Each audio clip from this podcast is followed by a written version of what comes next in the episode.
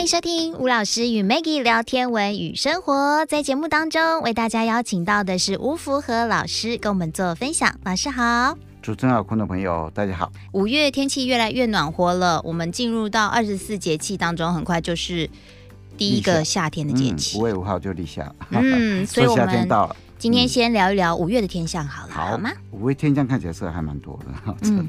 因为看起来是很热闹，而且天气越来越热哈。嗯，到外面去乘凉的人多，对呀、晚上在外面时间应该会变多，因对为呀、因为房间里面真的是太热，除了冷气以外啊。嘿，然后到外面走一走，然后看到满天星星。那在节气里面，就是在隔四天碰到的就立夏，然后再隔十六天，嗯五月二十一就小满。所谓小满，一一看这个字应该就知道嘛，跟农作物有关系。对，也就是说，夏季成熟的农作物啊，嗯它的粒子就开始饱满，不能就是说收割的啊，嗯但是已经到了一个程度 了，就这样。嗯，其实到了五月的时候就，台湾啊哈，嗯台湾很多水果就出现了。对第一个登场的，好像芒果就出现了。啊，对，最近已经开始吃芒果了， 对，啊对我看那个什么凤梨啦，哈，莲雾那个就不用讲了。哈。对然后那个慢慢的那个芭乐就有点退场啊。哦，其实芭乐的情况就是说，你雨下越多，嗯尤其到了龙眼出现的时候，那个芭乐不好吃，最嗯。主要是因为雨下太多了。不过今年到目前为止，芭乐都还蛮好吃的，对因对为对没怎么下 雨。嗯呃，渐渐的会越来越吃起来就没有那么甜，因为以前家里也种过芭乐嘛哈，呃，慢慢的到夏天以后，这季节的芭乐就吃人就比较少了。是不过现在台湾农业改良以后，大概都很好吃哈哈。 嗯，呃，芒果呃结束以后，荔枝就出现，哦，我最爱 的荔枝，荔枝可爱的荔枝哈，对呀出现，然后接下来就龙眼嘛哈。哇，这个季节都吃到流鼻血的哇，哦季节，真的是啊，非常的， 虽然是夏天了、但是对啊，还你看吃蛮值得酸呀呀，等吃荔待枝啊，吃那个龙眼，那呃长辈都说这是上火啊，不要吃太多，但是我们就没办法没有克椰子制。就摆在旁边，椰子喝个椰子汁，对 对对，还是对先炒茶这样子。嗯对对对对，就摆在旁边。所以在五月里面有两个非常重要的节气，是五月五号的立夏，立夏，五月二十一的小满。小啊满，那五大行星呢？哈，其实先看五大行星，又比四月份又舒服一点，看起来就情况还好很多哈、嗯，水星，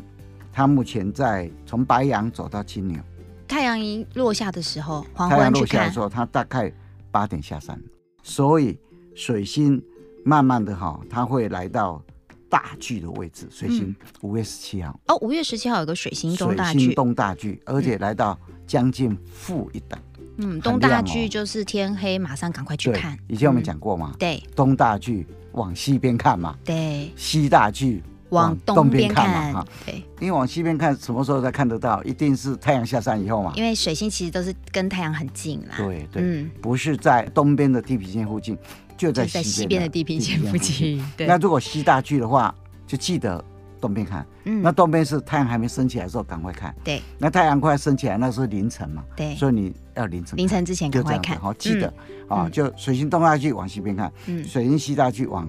东东边边看看，，嗯所以这一次是东大距。所以你要往西边看。嗯，而且负一等，它慢慢的会走到金牛，哦，负一等蛮亮的哎很哦亮，，嗯，真的很亮。负一等，水星负一等算很亮了，对真的，啊因为，水星通常都一二等啊，对啊，大概呃负一等比织女星还要亮了耶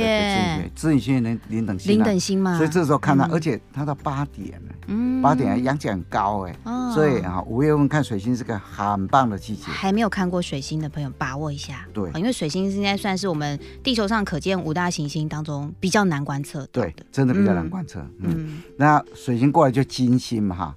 金星哈比水星还要靠近地平，一样在金牛座，哦，它一样从白羊在金牛，因为白羊嗯是秋天星座，然后金牛是冬天星座，所以在这个夏季里面，秋天是先下山，对接下来冬天下山，哎对接下来在春天下山，所以现在水星跟金星是从地平算起来是白羊慢慢慢慢走到金牛，它它的位置是这样子哦是那金星又比水星更靠近地平，所以金星会先下山，七点下山，那那哦不就容易看呢、实在。但是它很亮啊， 但是现在太欸阳 六点半，哎没有天都太还阳大没概六点四十五下山，对啊，所以一下山以后啊，地平线附近可很亮星，因为会越来越高，越来越高，嗯会高到跟水星的位置会差不多，差啊不多会啊，所以到了五月二十九号的时候，嗯，水星跟金星几乎叠在一起，哦，合的现象来这个了，现象，嗯而且它们相距的角度只有零点四二度，哇，很小对你哎、几乎看不出来。所以嗯五二九号那天，千千万万嗯，要看一下它。所以也是太阳下山之后，太阳下山，大概六点四十到四十五之间下山。嗯，那他们这两颗星星哦，大概晚上七点四十五才下山，所以有一个小时时间可以可以看慢慢看，所以仰角十五度，拿个望远镜看一下。哎，感觉不一用下望远镜看了，就看起来就这。可看得是到肉眼看会很亮像贴在一起呀、对望远镜看望远感镜看可能觉就会看得离出开来一点，对就不可对以比较一下肉眼看跟望因为远镜我看的感模拟那个觉。星图啊、几乎叠在一起啊而。且金星又很亮啊，对对对，所以哈、嗯真的是那一天五月二九号那一天看一下，各位如果还记得的话，嗯，二零二零年十二月二十一号， 就去年去年年底的那一天了、哈，就呃冬至那个附近了、哈，木星跟土星合在一起，对零点一度，对呀、哇，那个超级靠近，啊真的这它在摩羯座。嗯那这一次五月二九号是落在金牛座，嗯，是529金星跟水星的合，嗯金星跟水星的合在一起啊，所以你看五月有两个很棒的天象，啊嗯五月十七号的水星东大举，对，五月二十九号的金星跟水星合合在一起啊，嗯，你大概用望远镜呢分辨得出来两个叠在一起对，啊可以。看一下哦。嗯但是那这么个中间穿插了一个也是很重要嗯的，五月十七到二十九之间中间的五月二十六号，哦，这个超级重要。对，但是因为这被个选出超级重要嘿，我们今天先提一下就好了。对，到月全食之前那一集，我们再好好的来对聊一下。还看起来算还蛮舒服的。嗯，啊，为什么？因为它是月初带时，月亮跑到地球本影是落在傍晚的五点四十五分，嗯哼，但是月亮还没升起来哦，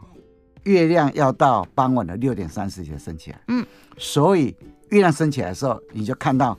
月亮已经跑到地球本影，对所以你要看到月亮缺一角，你想说，哎，今天不是满月啊？ 这样，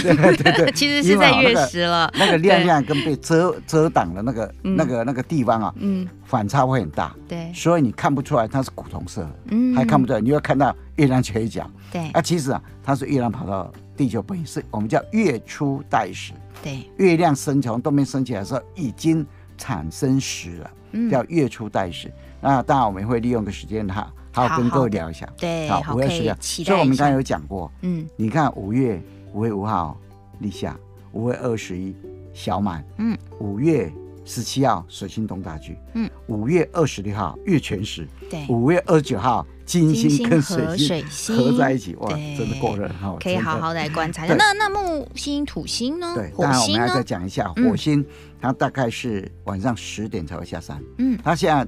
慢慢的从金牛走到双子，哦，嗯靠近双子的位置，那当然有点暗了啦哈，也不过还看得到，还蛮清楚的啦哈。嗯那所以你看火星就是太阳下山就可以看了，嗯往金牛跟双子那个中间的位置看，是啊，其实，在五月份里面啊，你看土星跟木星，木星跟土星是个很棒的时候，哦，它现在越来越早升起来。我们就看木星好了，目前在宝瓶座，那它大概凌晨一点半升起来，然后土星现在在摩羯座，嗯大概半夜的十二点半升起来。而晚睡的人呐、啊，十二点过了要等一下，就看到东边两个哇，好亮的星，啊一个土星现在，隔不而久且应该就不整夜可见吧整夜，可见升起来之后就整夜可见。对，哎就下半夜完全可以见，哇，而且现在可能有些人已经开始想要跑去高山拍银河了。没错如。果在摩羯座的话，其实刚好就是可以连银河一起拍。对，而且你在开啊拍银河的时候，你看到两颗以内的星，你不会以为是什么星星，对，真的不要以为什么不明飞行物体。而且最近 哈、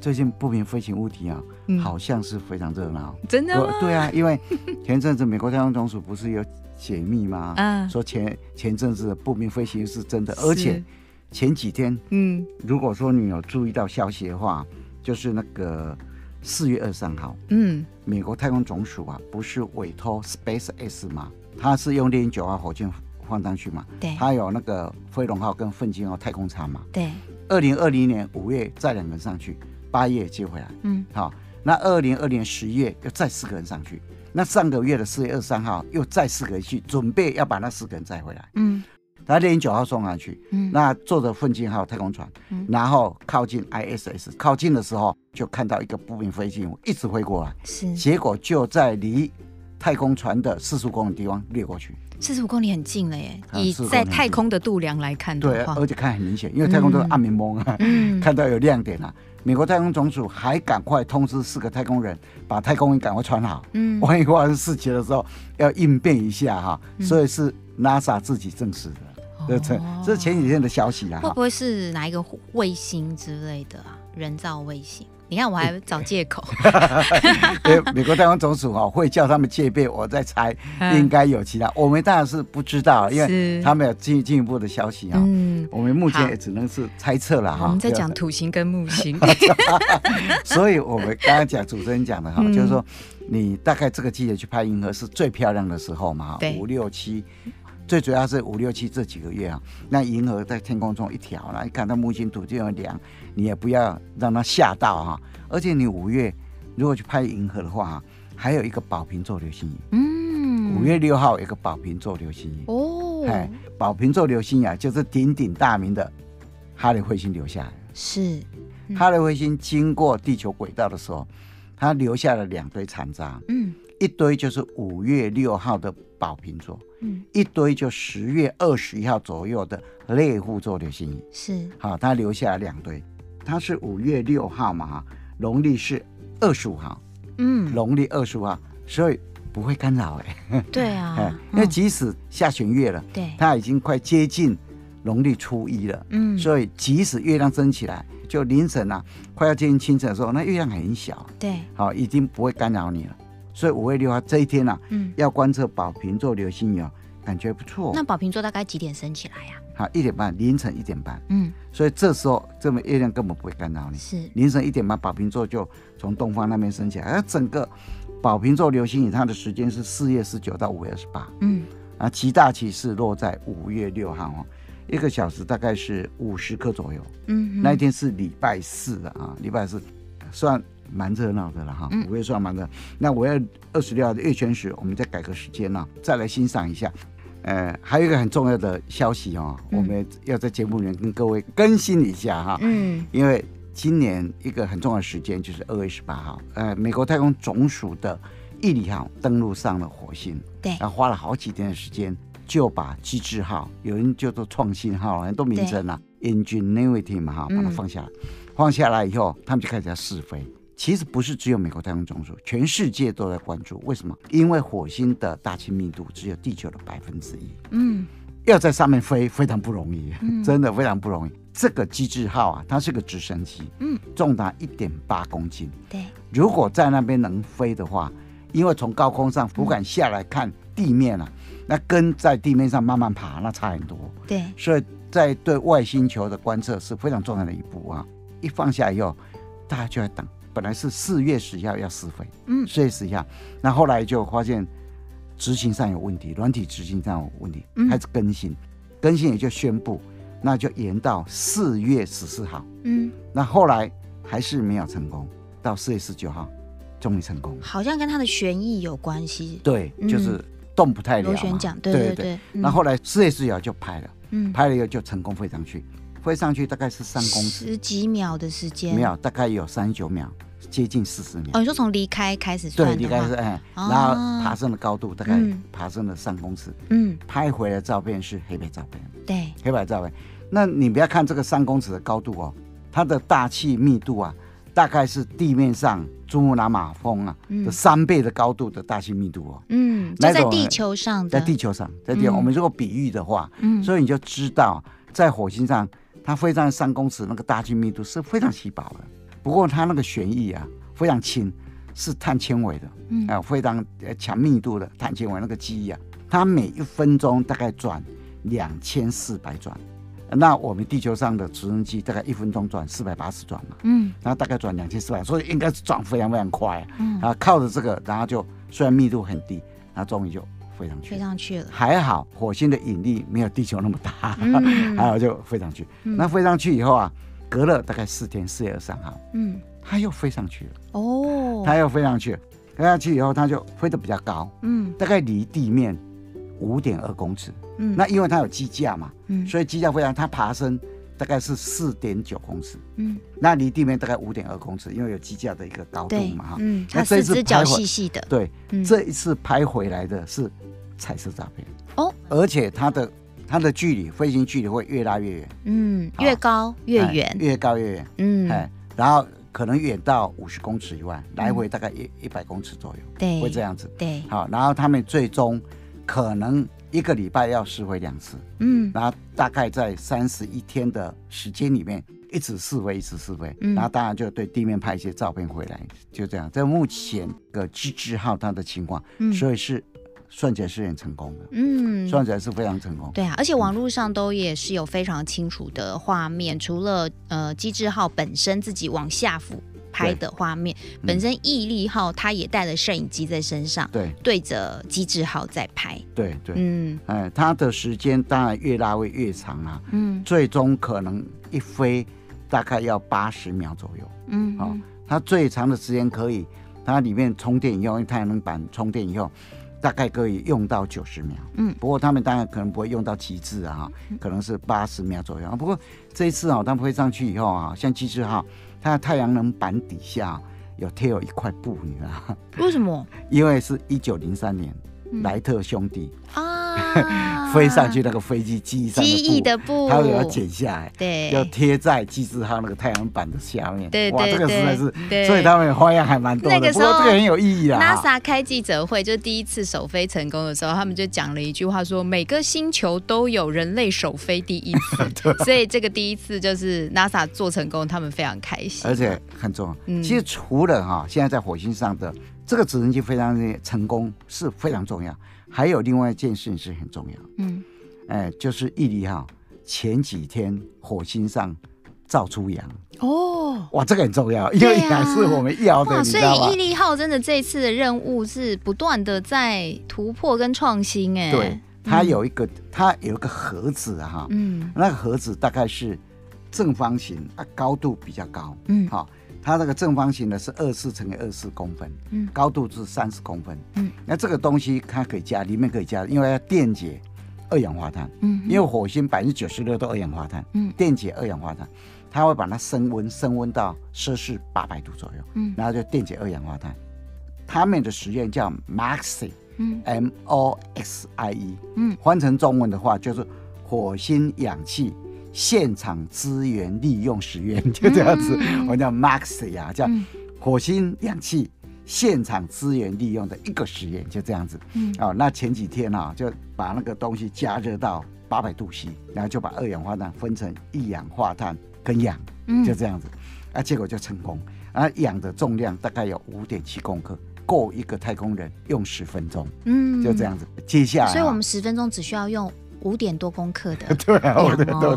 对啊对哦，太空人可以用个十分钟左右哈、嗯它加热到八百度 C 要两个小时，哦那它的制氧机啊，嗯大概一个小时可以做到十到十二公克，哦就是所以五点七公还没有到它的极致啊，嗯它只是尝试啊。所以这一次啊，照它的造氧的计划、啊，嗯就是它有三个阶段：第一个，确认能不能造出氧；第二个，在火星的各种不同环境底下，造氧会不会发生什么变化？譬如说白天造氧，晚上造氧，春天造氧，嗯夏天造 氧，秋天造氧冬天造氧，嗯有没有什么变化？是就这样。那当然还有一个第三个阶段，它要把温度提高，嗯好，温度提高，然后就把电力在到极致的时候，大概会有什么变化？嗯量会到达多少？啊、哦它有三个阶段在进行。嗯那当然啊、我们是期待都很成功了。对啊对对啊啊，我因现在为就毕竟痒大家对就是呼吸 嘛，这个是第一要务 没有氧素，就哦呼没办吸法跟啦水嘛，对啊不对对啊？嗯空气、水还有土壤啊，就这样子。对土壤有啊，因为现在好像火星的土壤可以种出马铃薯啊，嗯这个可以解决啊哈。嗯那空气的话就，这个氧如果还有的话，就那个、嗯啊水。现在知道火星上以前岩的水，石里面有水嘛，对，就、嗯它可能很多水都还在火星表面呢、嗯那好像好像这样听起来可以上火星了。对啊，好像已经差不多万事快要俱全了 对耶，对对，不过马斯克讲过一句话，嗯，去火星要有死的准备哦。 他前一天讲的，哦可以感受到。他的决心。这 好，很恐怖 OK，所以这是帮大家来更新一下哈，是因为我我看这一阵子的话，大概我们随时都要不断的更新一些火星探索的新资讯是，而且五月份接下来天问也要试着降落了。对，五幺十所以也会非常的精彩啦哈。对那嗯我们随时就是在节目当中，然后都会跟大家来做一些更新。嗯不过可能有一些落差，要请大家多多见谅，因为毕竟我们录音时间是在我们播出时间之前有点提早是，嗯所以也许在我们录音之后才几天时 间又发生了一些事情。对啊那我们就下次再补给大家。对对，啊好不再好？更正一下 就好。好了，那我们一样谢谢吴老师带来丰富的资讯，谢谢老师，谢谢，拜拜拜。拜。